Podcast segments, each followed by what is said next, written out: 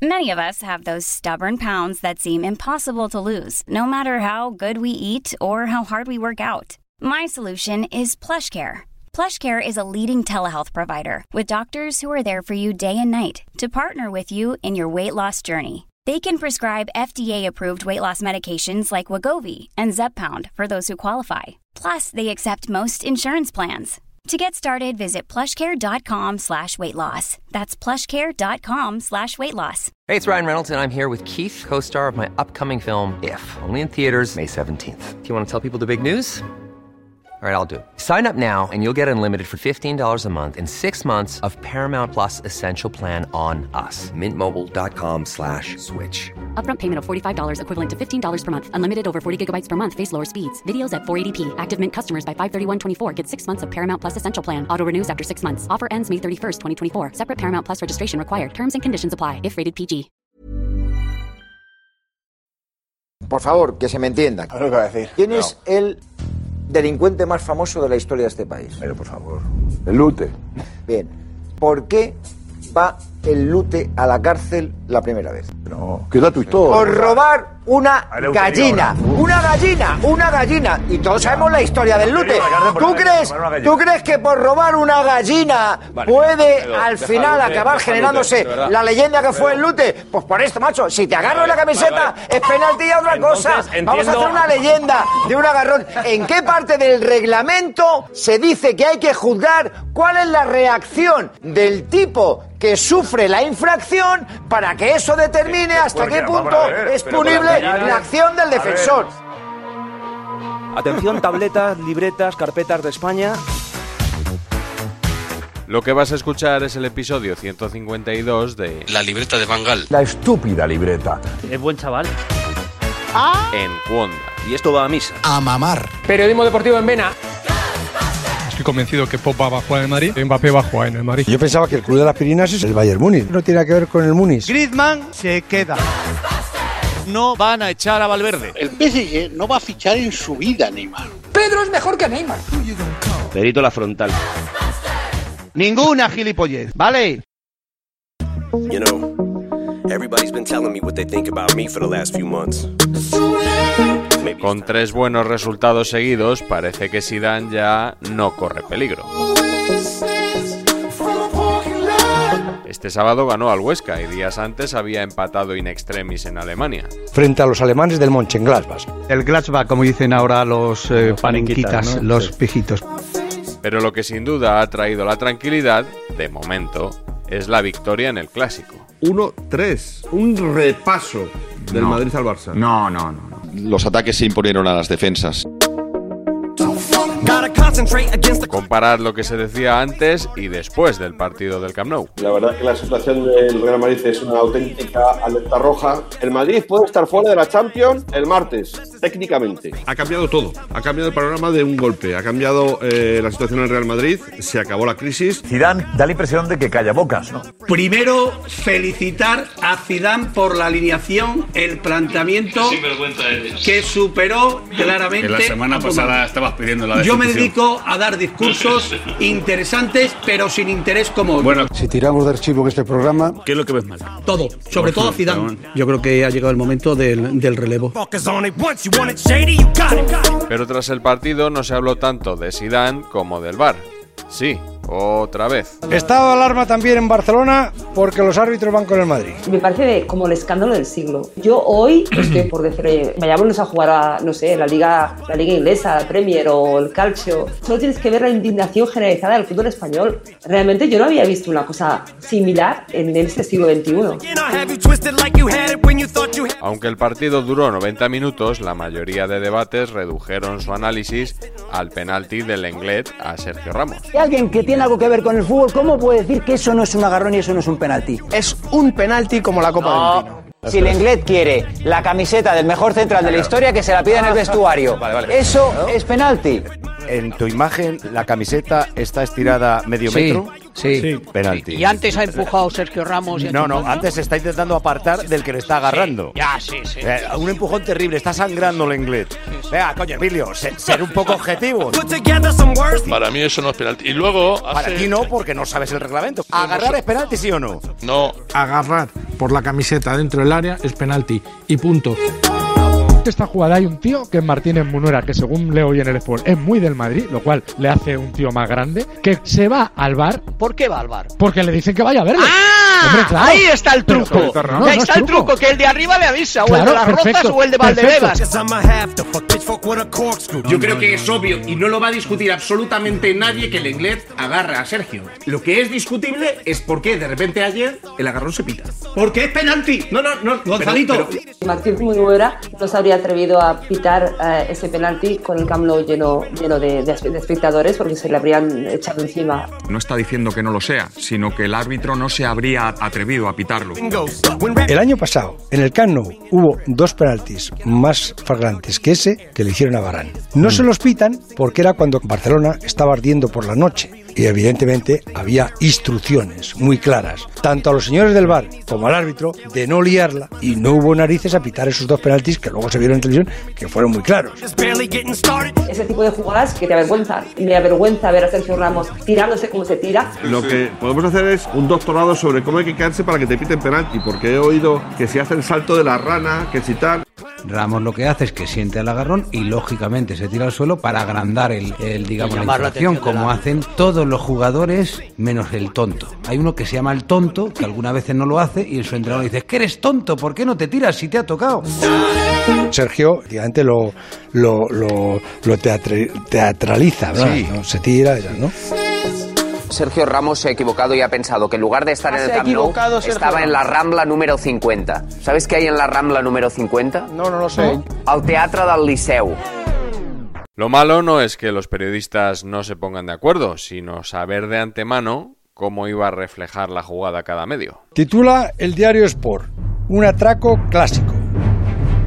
La crónica de Tony Frieros dice, así gana el Madrid. Luego en la columna de opinión de Albert Saet, el director, dice, el Bardriz y algunas cosas más. En el mundo deportivo, titular en portada, Kuman explota. El técnico dice basta y culpa al arbitraje de la derrota en el clásico. Y luego, en la opinión de, de su director, de Santinoya, el Madrid juega otra liga. Todas las jugadas interpretables caen de su lado. El diario Marca mm, dice, si eres tan torpe de agarrar la camiseta como el inglés, te arriesgas. El diario AS dice, el VAR fue decisivo al intervenir en un penalti claro del inglés a Ramos. Ser periodista significa mm, no ser objetivo, significa intentar ser lo más objetivo posible. La objetividad, en realidad, mm, pura y dura, no existe. Yo en- entiendo que cada mm, periódico, desde cada ciudad, tiene que vender sus periódicos y escribe y cuenta las cosas para un público determinado. ¿Qué explicación le podemos dar a los oyentes, a los lectores, en definitiva a los aficionados, en contarles las cosas de manera tan diferente de un lado u otro? Y para buscar esa explicación, José Ramón de la Morena reunió en su programa a directores de los cuatro grandes diarios deportivos, tres de ellos los actuales. No esperéis autocrítica, al revés, vais a escuchar palabras como pluralidad, riqueza, grandeza. Ernest Fall, Diario Sport, buenas noches. Yo creo que lo podemos explicar de dos formas. Primera, que la gracia del fútbol es que es algo subjetivo e interpretable, como lo son tantas cosas de la vida. Y es la gracia, además. Me parece que, que esto que tú has descrito no es un problema, sino que es riqueza y se llama pluralidad. Y además lo podemos explicar también porque tenemos públicos diferentes y sabemos a quién nos dirigimos y este también ah, o sea, es, es un, es un factor. Yo no le veo un problema, lo veo como o sea, es la salsa del fútbol, de la vida y es la pluralidad de este país. Santi Noya, Mundo Deportivo, buenas noches. Yo lo que creo es que siempre está el, foco en el, el terreno deportivo, pero yo creo que las crónicas eh, parlamentarias tienen eh, diferentes enfoques. Si se ve una moción de censura, la lees en un diario, es una cuestión, y si la lees en otro, es otra, porque se dirige a una serie de lectores, porque tiene un eh, talante a la hora de, de explicar las cosas, porque ve las cosas de una forma y porque todos tienen una mirada propia. Propia. Y los lectores se acercan a la mirada propia en la que se sienten cómodos. Y eso no es un problema de la prensa deportiva fanática. Eso es lo que es la prensa. Cada uno hace el periodismo que considera con su mirada. Y entonces hay lectores que consideran que esa es la, la zona de, de, confort para ellos en la que se sienten eh, cómodos porque eh, conectan con lo que ellos piensan.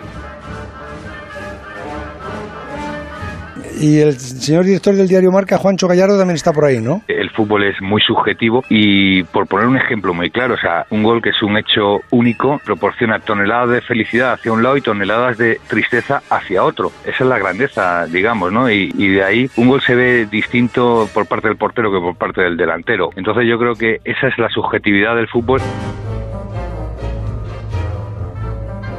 Señor director del diario AR, Vicente Jiménez, buenas noches. Lo que yo creo que no se puede hacer es pedirle a la prensa deportiva algo que ninguna prensa del mundo puede hacer.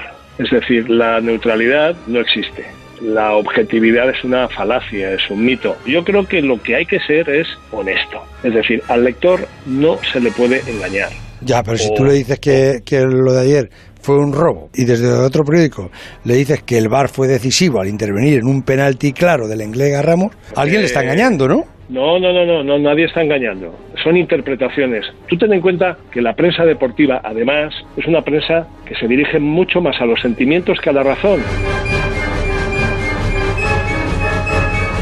de alguna forma en Barcelona sí que eh, se reciben eh, inputs de que la, la prensa de, de Madrid eh, bueno pues está más eh, en torno al presidente Florentino y en cambio aquí eh, la prensa es muy dura con, con, la directiva con lo que el club hace con, hasta con los jugadores es, es realmente dura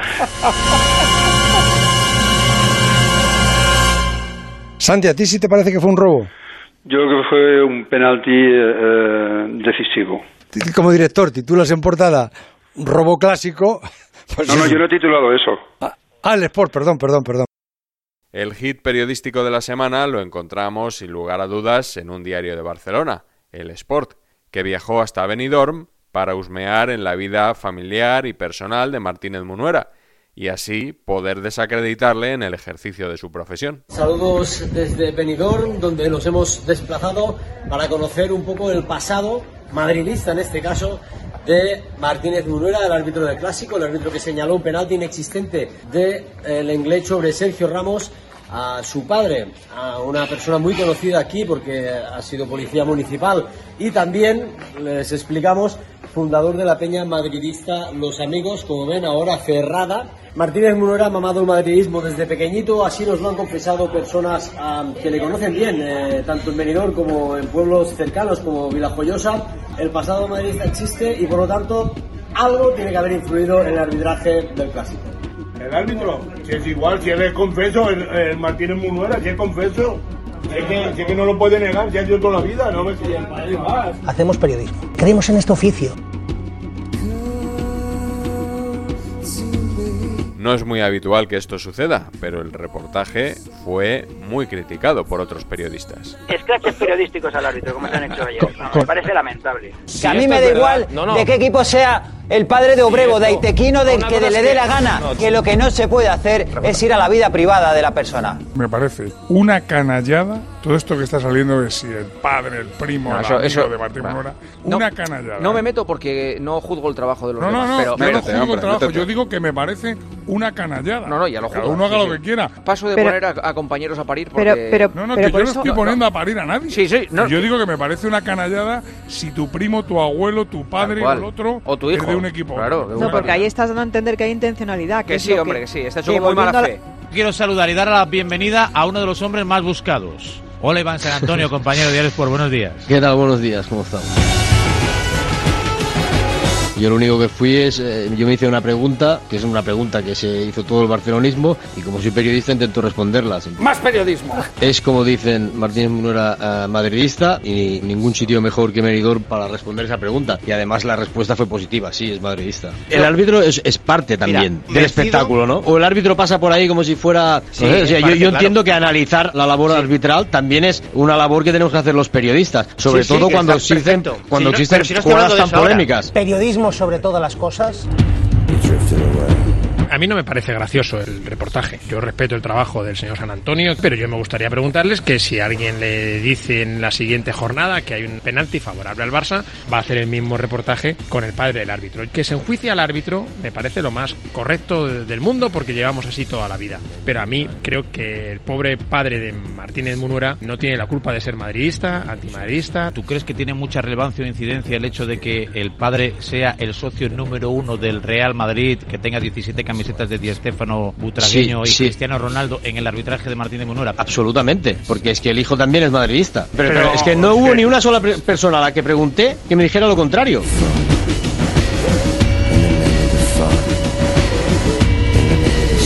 que Martínez Munuera, cuando va a ver la imagen en el bar, Sí. se acuerda de su padre y le dice, hazle un No, guiño esto es padre, es una manipulación, hombre. O sea, No, a ver, hombre, no es que, no es que, no es que se ¿Estás acuerde. hablando tú de manipulación? Ver, le- le- ¿Estás le- hablando tú a mí de manipulación? ¿Qué, qué he manipulado yo? ¿Y preguntaste lo mismo cuando Klaus Gómez no pitaba los penaltis a favor del Real Madrid? Uf, no sé ahora de qué me hablas.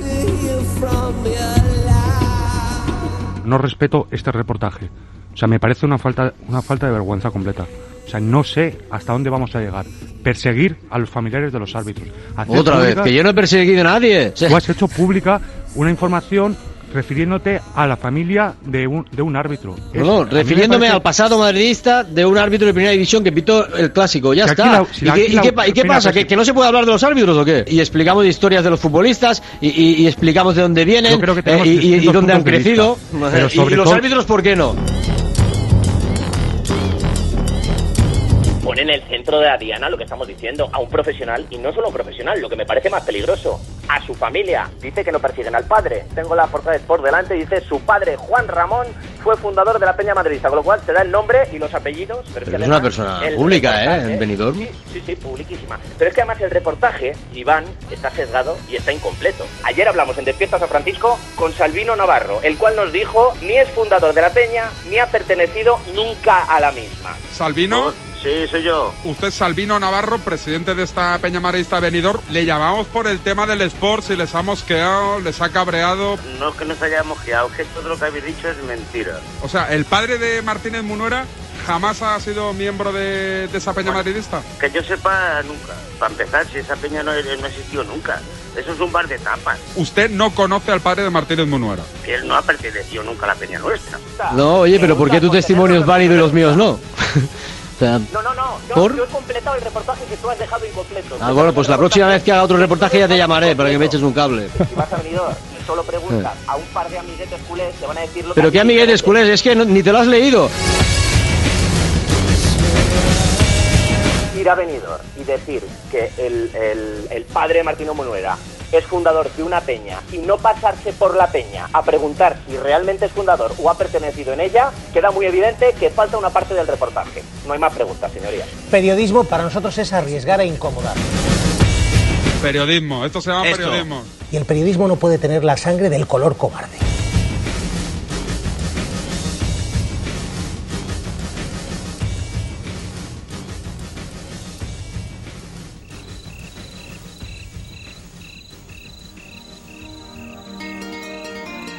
Bonus track. Sometimes the feeling is right. ¿Tú no lo has pillado, no, latigo? Yo sí, yo lo pasé en su ¿También lo has pasado? Sí, sí, yo en su momento. ¿Y tienes anticuerpo? Sí. Si yo fuera del Atleti, yo quiero mi derecho a ponerme malo y a constiparme No. yendo a ver el puñetero No, partido. no. Os hablo de el principio del confinamiento cuando parecía que íbamos a morir todos. Yo estoy a favor de estadios llenos, ¿eh? Hoy. O sea, yo creo que se nos ha exagerado toda esta película. Es que ahora, por mucho que te abraces, que te beses y que te quieras, no Pero- vas a contagiar pero- a nadie. pero porque la- el virus ya no existe. la- Yo creo que tú metes a- mañana 100.000 tíos en el Camp Nou y no tienes ningún brote en Barcelona, ninguno. el protocolo de, de sanidad, además del paracetamol, que era lo que masivamente se recomendaba, porque la gente con esta enfermedad se la ha tratado por imbécil desde el minuto uno. Y en muchos casos es verdad que la gente es imbécil. Cuando las prohibiciones las hace un gobierno con el que estoy en desacuerdo en todo, incumplo todo lo que puedo.